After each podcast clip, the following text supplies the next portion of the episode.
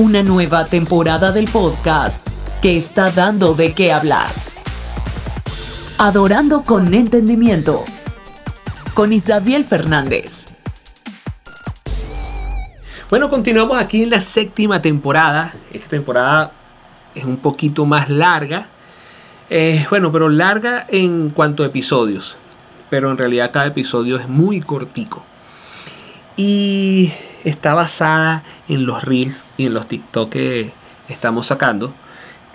Que se pegó esa frase allí, hashtag, eso no funciona así, papá.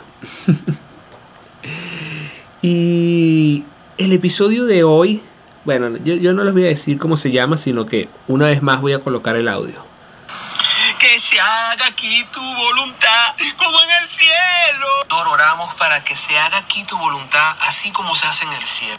Señor, que se haga aquí tu voluntad como en el cielo. Que se haga aquí como se hace en el cielo. Podemos orarlo, cantarlo, gritarlo, declararlo, pero eso no funciona así, papá. Ok, eso no funciona así, papá.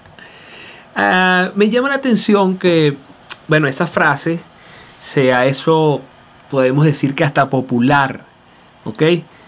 Eh, Señor, que se haga aquí tu voluntad, así como se hace en el cielo. La hemos escuchado en canciones, las hemos escuchado en oraciones, en predicaciones, en conferencias, en conversaciones.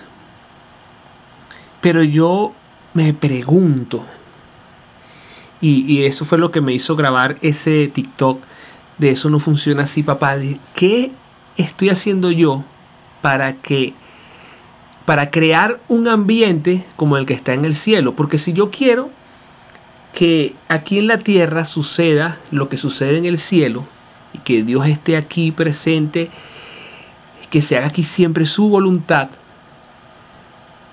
yo tendría que generar un ambiente apetecible para papá. ¿Sí? ¿Y, qué es lo que sucede en el cielo? Hay algo que, aparte de muchas otras cosas, creo que lo principal, me atrevería a decir, es que hay adoración continua. O sea, allí no hay pausa, es adoración continua y constante. Y como hay adoración allí, por eso es que Dios no puede resistirse y ahí está Él. Entonces, Él es, allí se hace su voluntad. Entonces, no basta solamente con cantarlo, con orarlo, con pedirlo, con predicarlo, sino que tenemos que hacer algo. Y entre otras cosas, lo que podemos hacer es estar en una adoración continua y constante. ¿En dónde? En nuestra familia, en nuestra vida, en la calle, donde estemos, debemos estar adorando.